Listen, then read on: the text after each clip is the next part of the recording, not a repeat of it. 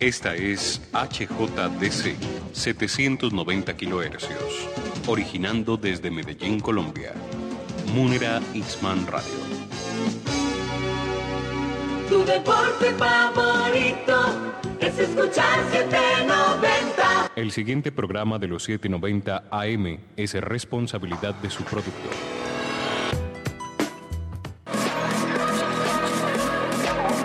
Llega a Munera Itzman Radio, al César lo que es del César, una producción que contagiará tus oídos de información y entrevistas sobre política, tecnología, salud, medio ambiente, cultura, música y más, para conectarnos con el pensamiento y necesidades de la ciudadanía del siglo XXI.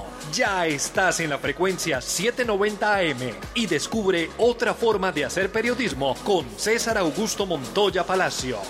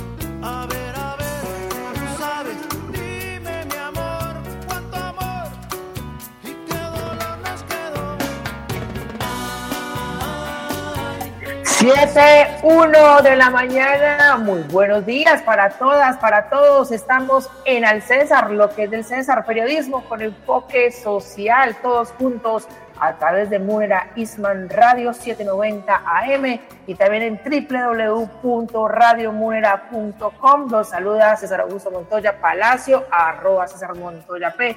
Esa es mi cuenta de Twitter. Ya estamos a 13 de febrero del 2021. Mañana algo lluviosa, algo fría aquí en el área metropolitana del Valle de Aburrá, pero con toda la actitud en este programa traemos mucha información, muy buena música y ya nos registran sintonía desde Río Negro, también desde el barrio Las Brisas desde París Bello, también desde el municipio de Caldas, desde Conérico, Estados Unidos. Gracias a todos por estar aquí en el César, lo que es de César Periodismo con enfoque social.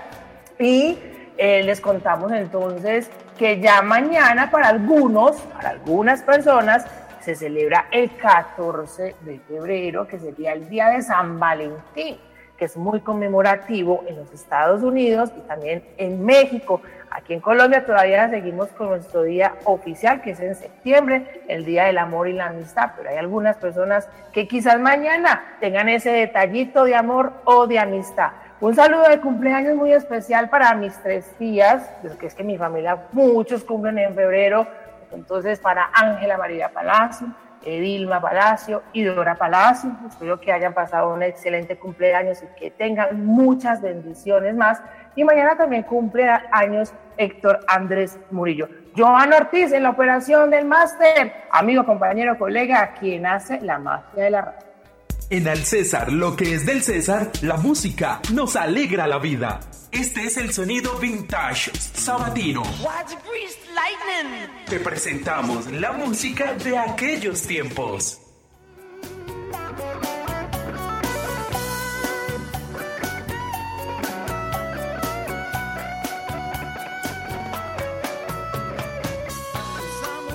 Siete, cuatro de la mañana y nos regresamos a 1999 escuchando Corazón Espinado, una canción de Fer Olvera del grupo de rock latino Maná.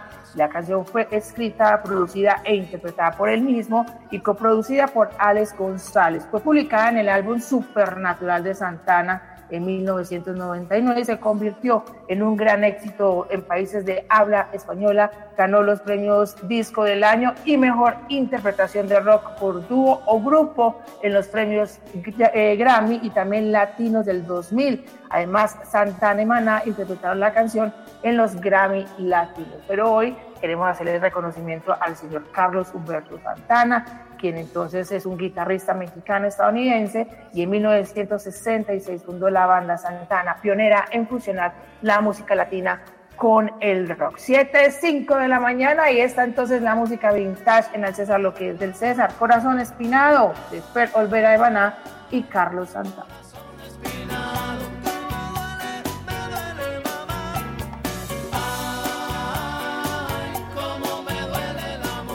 Una imagen en palabras.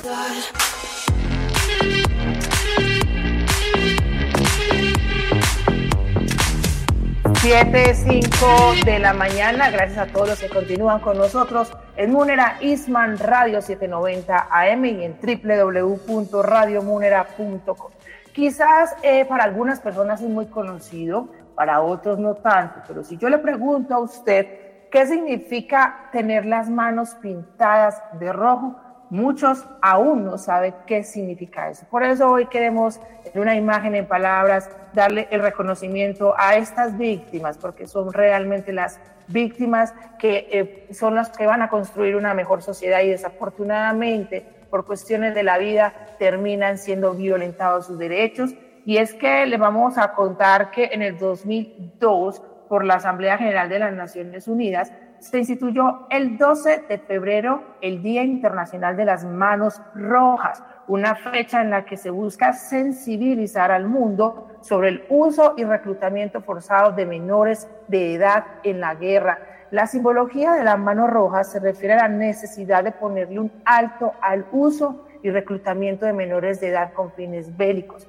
Para la eh, Coalico, que es una organización eh, que defiende los derechos de los menores, abro comillas, se utiliza el símbolo de la mano roja como una señal de alto, detengas, no más reclutamiento, no más niños ni niñas en la guerra. Es entonces lo que manifiesta la coalición contra la vinculación de niños, niñas y jóvenes al conflicto armado en Colombia, que se denomina Coalico. Pero le vamos a compartir entonces las declaraciones de Rafael Blanco, que él hace parte de la gobernación de Antioquia en, la, en el área de gobierno, paz y no violencia y nos explica entonces cómo se está trabajando desde la administración departamental para evitar la vulneración de los derechos de los menores de edad. Este viernes 12 de febrero se conmemora el Día Internacional contra el Reclutamiento, Uso y Utilización de Niños, Niñas, Adolescentes por parte de grupos armados y grupos delictivos organizados. Es una oportunidad para que realicemos actividades dirigidas a crear conciencia social sobre este fenómeno que está afectando a toda nuestra infancia. La invitación desde la Secretaría de Gobierno, Paz y No Violencia es que nos unamos todos en este propósito para que rechacemos de manera conjunta este accionar por parte de los grupos armados ilegales y también para que conjuntamente trabajemos en estrategias que permitan proteger los entornos de nuestros menores y de esta manera poder garantizarles ese proyecto de vida y que puedan crecer sin ningún tipo de riesgo o amenaza.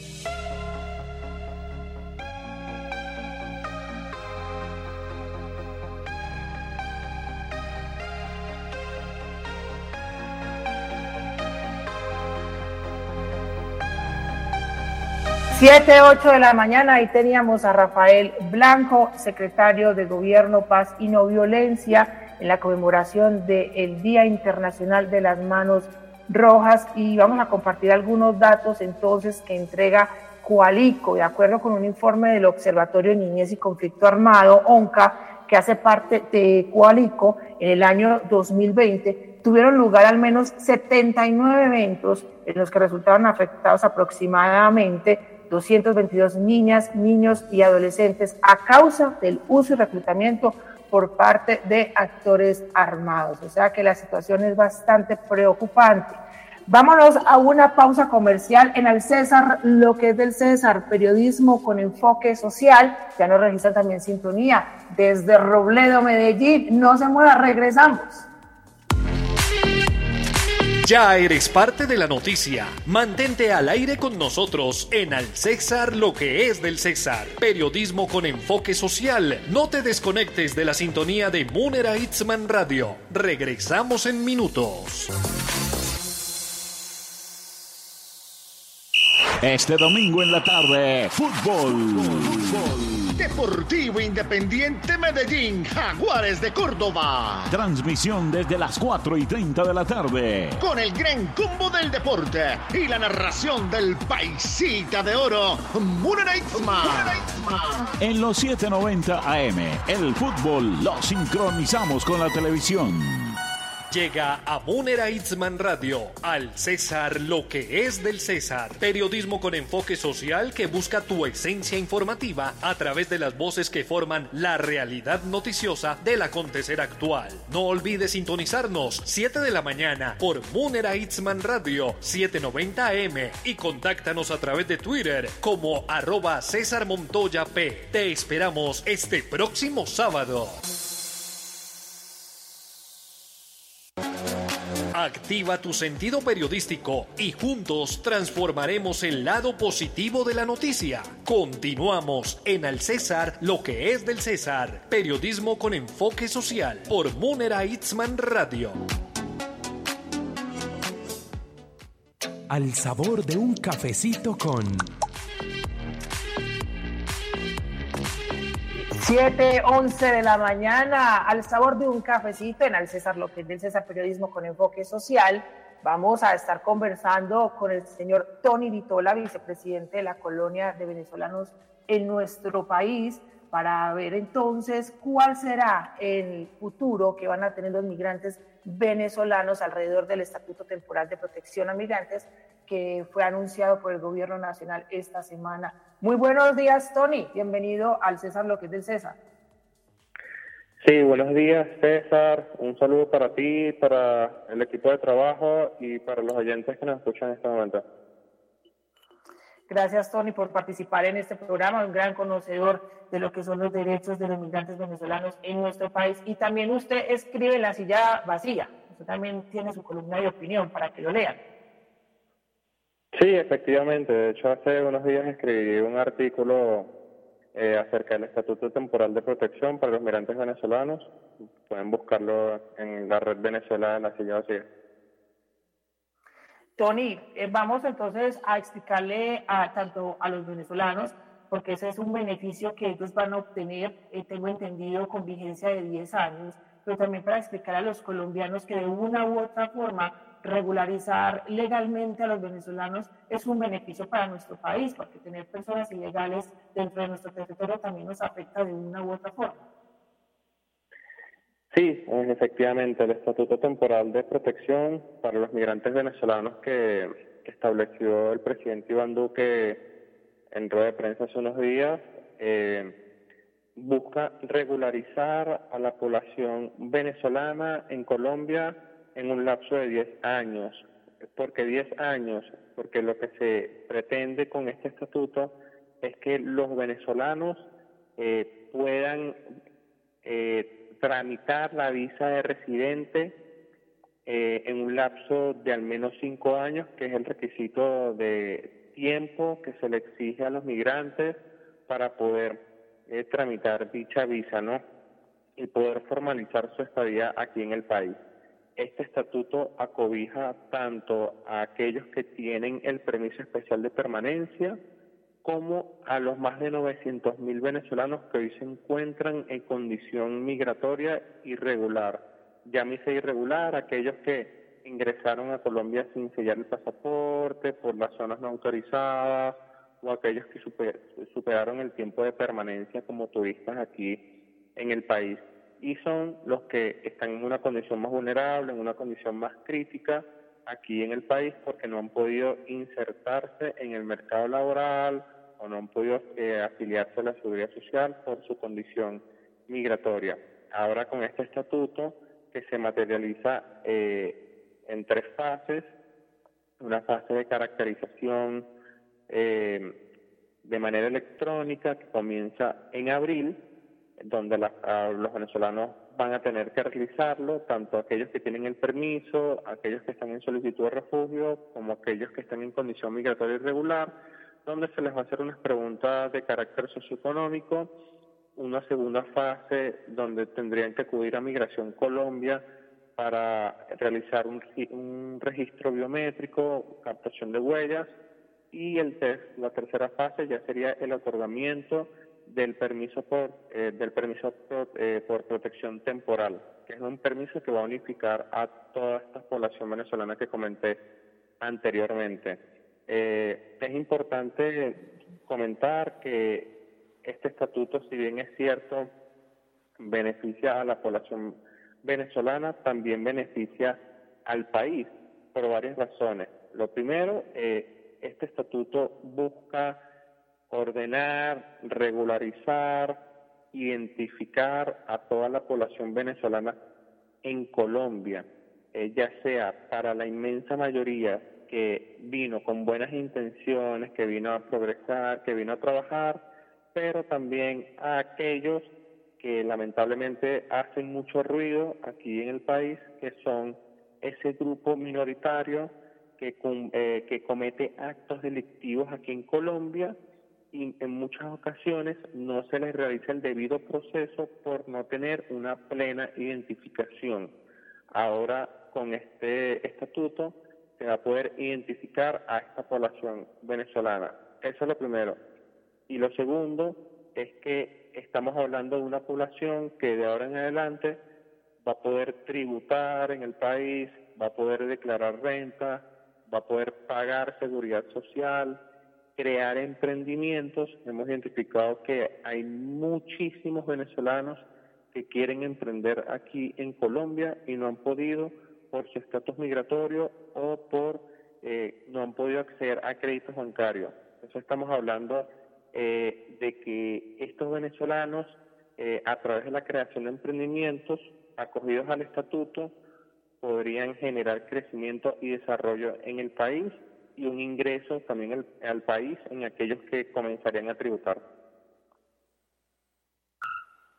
Muy, muy buena la explicación, Tony. Invito a la vicepresidenta de la colonia de venezolanos en Colombia, porque justamente usted mencionó el punto donde se habla de los venezolanos que vienen acá a nuestro país a hacer cosas positivas y tienen una profesión. En algún momento, hace alrededor de tres años, recuerdo que en el Consejo de Medellín, ahora Marlene Arcila, eh, corporada de la ciudad de Medellín, es una de las grandes defensoras de los derechos de, migrantes, de, los migrantes venezolanos.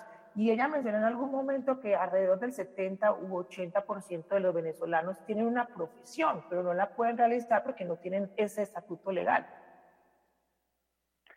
Sí, eh, precisamente aquellos venezolanos eh, que tienen una tecnología, una técnica, un pregrado o un posgrado, eh, en su inmensa mayoría no han podido ejercer la profesión aquí en Colombia por dos razones. La primera, como bien comentas tú, por el estatus migratorio y la segunda por la convalidación o la complicación para convalidar el título aquí en Colombia ante el Ministerio de Educación eh, en Colombia, ya sea porque no, no por las complicaciones de apostillar los títulos universitarios en Venezuela actualmente es muy difícil, como también los costos que se tienen, se generan la convalidación aquí en Colombia. Entendemos que, que de hecho, el director de Migración Colombia, en, en la última rueda de prensa que realizó, eh, anunció que se está trabajando para flexibilizar esta medida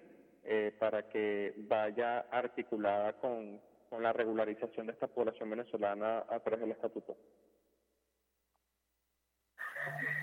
Y Tony, no dejar de mencionar que alrededor de, se calcula según Emigración Colombia, eh, que la mayoría de venezolanos que llegan a nuestro país eh, vienen con el objetivo de sobrevivir, porque muchos de ellos están escapando de una eh, situación llena de incertidumbre. Quizás nosotros los colombianos aún hoy no entendemos que ellos están escapando porque necesitan alimentos, necesitan atención eh, digna en salud y muchas veces nosotros los colombianos no comprendemos eso y podemos caer como en un tipo de discriminación o actos de xenofobia. ¿Cuál es el llamado que ustedes hacen desde la colonia de venezolanos para que nosotros los colombianos podamos entender que somos hermanos y que estamos en estos momentos es para apoyar?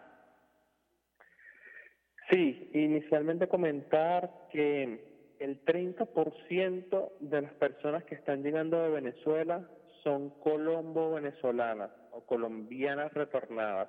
Este, la, la, crisis en Venezuela no solamente afecta a los venezolanos, sino a los más de 3 millones de colombianos que vivían en Venezuela.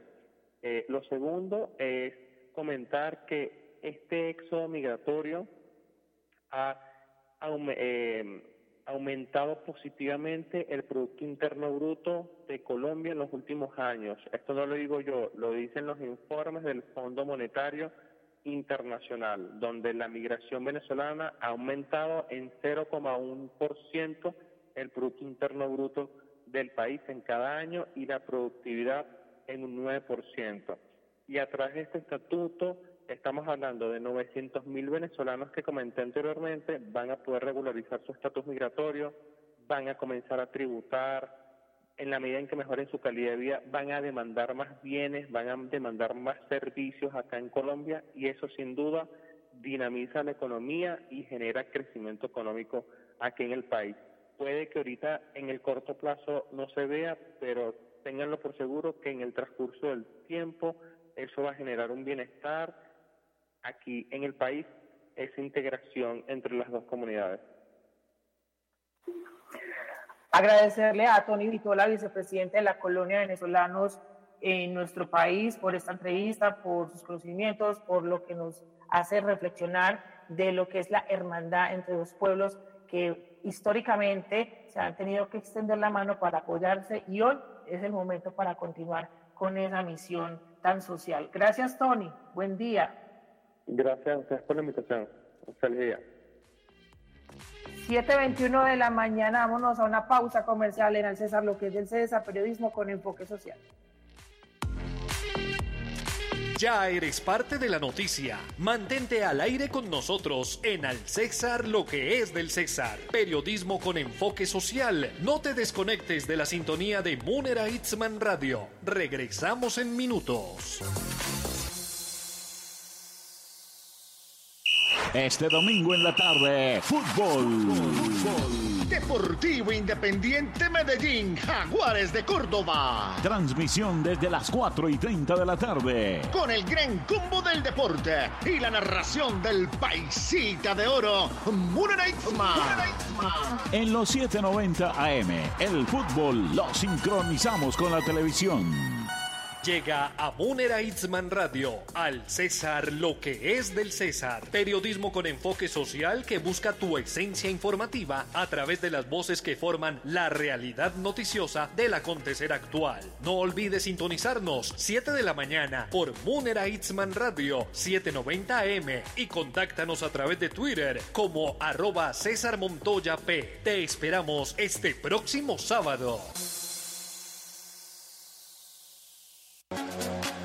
Activa tu sentido periodístico y juntos transformaremos el lado positivo de la noticia. Continuamos en Al César, lo que es del César. Periodismo con enfoque social por Munera Itzman Radio.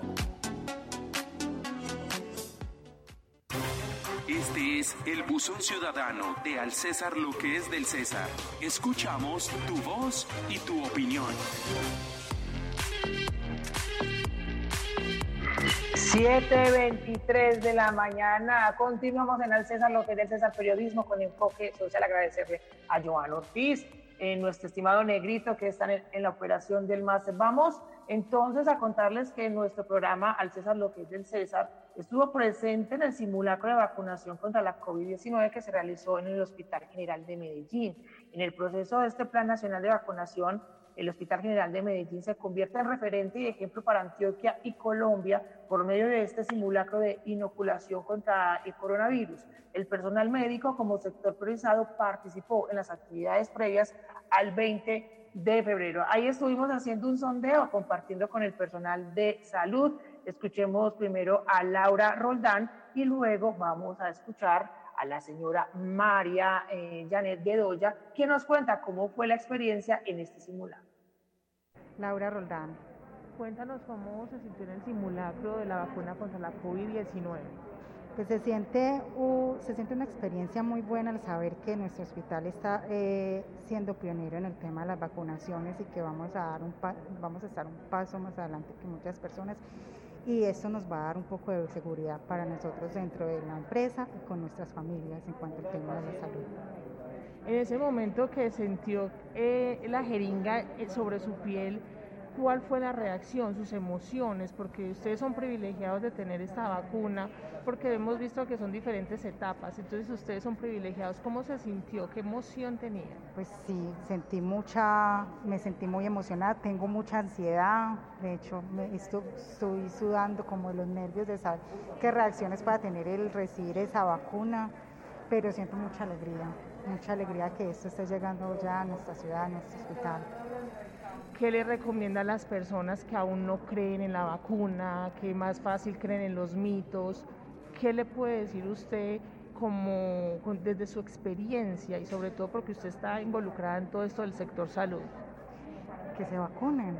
La vacuna nos va a ayudar, nos va a ayudar a eh, disminuir los niveles de contagio, nos va a brindar más seguridad y están ya probadas científicamente están aprobadas varias vacunas y sí van a funcionar. Así que sí, tengo fe. Muchas gracias, Laura. 7.26 de la mañana, ahí escucharon la última parte. Tengo fe y esa es la fe que tenemos todos en la vacuna contra la COVID-19. Ahora escuchemos entonces cuál fue la reacción y la experiencia de la señora María Yanil de Ahorita son simulacro, pero usted qué sintió, cuáles fueron esas emociones, porque ustedes son privilegiados de tener próximamente la vacuna contra la COVID-19. Eso, primero un poco de susto y después como alegría de que seamos los primeros en ser inmunizados. ¿Qué recomendación le puede compartir usted a las personas que aún no creen en la vacuna? Que se vacunen, que es una cosa segura y es para evitar el contagio de esta enfermedad tan peligrosa que está rodando en el mundo entero y que peligra nuestras familias y nuestro entorno. ¿Cómo fue la capacitación del personal de salud? Vi que estaban bastante preparados y sobre todo el contacto humano, cómo les explicaron, qué les dijeron, cuáles posiblemente pueden ser esos efectos secundarios. Sí, solamente los efectos secundarios, dolor de cabeza, mareo o malestar general, pero nada como peligroso, no todo muy fácil, nos explicaron muy bien la vacuna, los efectos, los beneficios que tiene más beneficios que, desventajas. Eh, para las personas que todavía dudan, que no duden, que es una maravilla que haya llegado hasta nosotros. En ese sentido, ¿usted cómo percibe al Hospital General de Medellín? porque pues también es un referente en materia de salud y sobre todo en este momento tan crucial en la historia. Sí, sí, sí, el Hospital General ha sido el primero en dar como el primer paso en todos los avances y es un hospital muy con mucha categoría y nos sentimos privilegiados de trabajar en él. Del lado regional, la noticia es del lado regional, la noticia es, en el marco de la visita de la ministra de Educación, María Victoria Angulo, al municipio de Itagüí, se presentó allá la nueva campaña, la Liga del Autocuidado, el equipo invencible contra la COVID-19. Escuchemos al alcalde de Itagüí, el señor José Fernando Escobar. En Itagüí, nuestros niños y jóvenes han vuelto a las instituciones educativas en el modelo de alternancia. Por eso hemos lanzado esta campaña, la Liga del Autocuidado, invitando a los niños a que se cuiden. Agua, jabón, tapabocas y distanciamiento físico. Es una campaña más para seguir cuidándonos contra la COVID-19. Itagüí convirtiéndose en referente en educación y ahora también con esta campaña de la Liga del Autocuidado, el equipo invencible contra la COVID-19, que por cierto fue reconocido esta campaña a nivel nacional por el presidente de la República, Iván Duque. Gracias a todos ustedes por estar en el César, lo que es del César, periodismo con enfoque social. Los esperamos el próximo sábado. Joan Ortiz en la operación del máster. Excelente día. Recuerde, sea feliz y sonríe.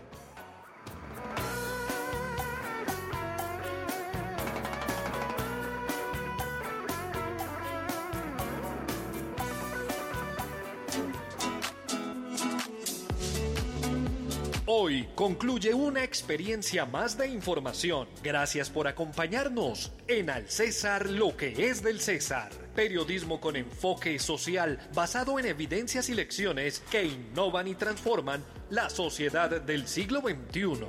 Recuerda nuestra cita por el 790 AM de Munera Itzman Radio, todos los sábados a partir de las 7 de la mañana. Estamos en Twitter como arroba César Montoya P. Te esperamos en una próxima emisión.